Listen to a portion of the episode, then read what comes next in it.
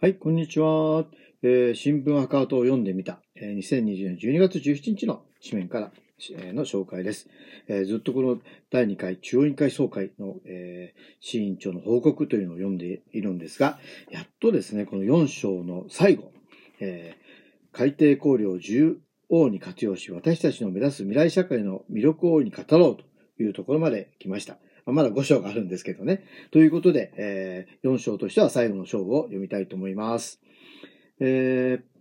海底考慮は未来社会の道をより豊かに多面的に示すとともに、東考慮の未来社会論をより豊かに発展させるものとなりました。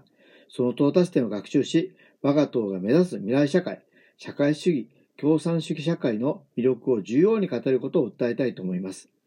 様々な新たな問題を入り口にして未来社会の道をより多面的に示した。海底考慮学習講座でお話ししたように、海底考慮はジェンダー平等、えー貧富の格差、えー気候変動など、様々な新たな問題を入り口にし、未来社会の道をより豊かに多面的に示すものとなりました。これらの問題に解決に向けて、まずは資本主義の枠内で最大の取り組みを行いつつ、その根本的解決の展望は社会主義にこそあることを大いに語ろうではありませんか。海底考慮によって未来社会のイメージがよりつかみやすく、語りやすくなった。さらに今回の考慮一部改定は、東考慮の未来社会論をより豊かに発展させるものとなりました。2004年の改定考慮改定では、生産手段の社会化を社会主義的変革の中心に据えるとともに、労働時間の抜本的短縮によって、社会のすべての構成の人間的発達を保障する社会という、マルクス本来の未来社会を生き生きと蘇らせました。今回の考慮一部改定は、これを未来社会の革新に引き続き据えるとともに、考慮の未来社会論にもう一つの核を、核を付け加えるものとなりました。すなわち今回の一部、考慮一部改定は、資本主義の高度な発展が作り出し、未来社会に継承すべき5つの要素として、え高度な生産力、経済を社会的に規制管理する仕組み、国民の生活と権利を守るルール、自由と民主主義の諸制度、人間の豊かな個性を明示し、発達した資本主義において、社会主義的変革に踏み出した場合は、それらの政治的諸要素の全てを生かし、発展的に継承して新しい社会を作るという展望を明らかにしました。そして、発達した資本主義国における社会変革は、資本主義、共産主義の態度という命題を太く打ち出しました。この改定によって、我が党が目指す未来社会のイメージ、その豊かで壮大な可能性が、より具体的でつかみやすくなり、より語りやすくなったのではないでしょうか。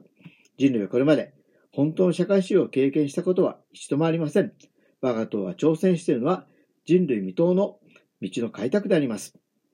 えー海底考慮を全党員が独了し、繰り返し学習し、重要に活用して、私たちの未来目指す未来社会、社会主義共産主義社会の魅力を大いに語ることを心から訴えるものであります。ということで、えー第4章の最後ですね。海底考慮を重要に活用し、私たちの目指す未来社会の魅力を大いに語ろうというところまで読んできました。やはりもう、まあ、あの、私が学生だった、まあ、1970年後半、ね、80年頭ぐらいですけれども、やっぱ社会主義っていうのは本当に、まあ、あの高度に発達した資本主義のまあ未来像という感じだったと思うんですね。まあ、ですから、まあ、その当時ですら、やはり、ね、ロシアや中中国のようなのは、まあ、あの、まあ、あの、社会主義、うん、も、まあ、ある意味はその当時は目指してたかもしれませんけれども、のね、えーというと、まあ、あの、モデルとはなり得ないということをね、あの、考えていたわけですけれども、ね、まさにね、あの、この改考慮改定、えまあ、2004年の考慮改定、そして今回の考慮改定の中でね、あの、この発達した資本主義国における社会主義的変革ということがね、あの、人類にとって、えー本当にこう意義あることだということがですね、まあ、えー私なんか感じているわけで、まあ、自分たちが生きてる間にね、こう社会主義の、えーまあ、社会の一一歩が見えるかどうかは別としてですね、あの、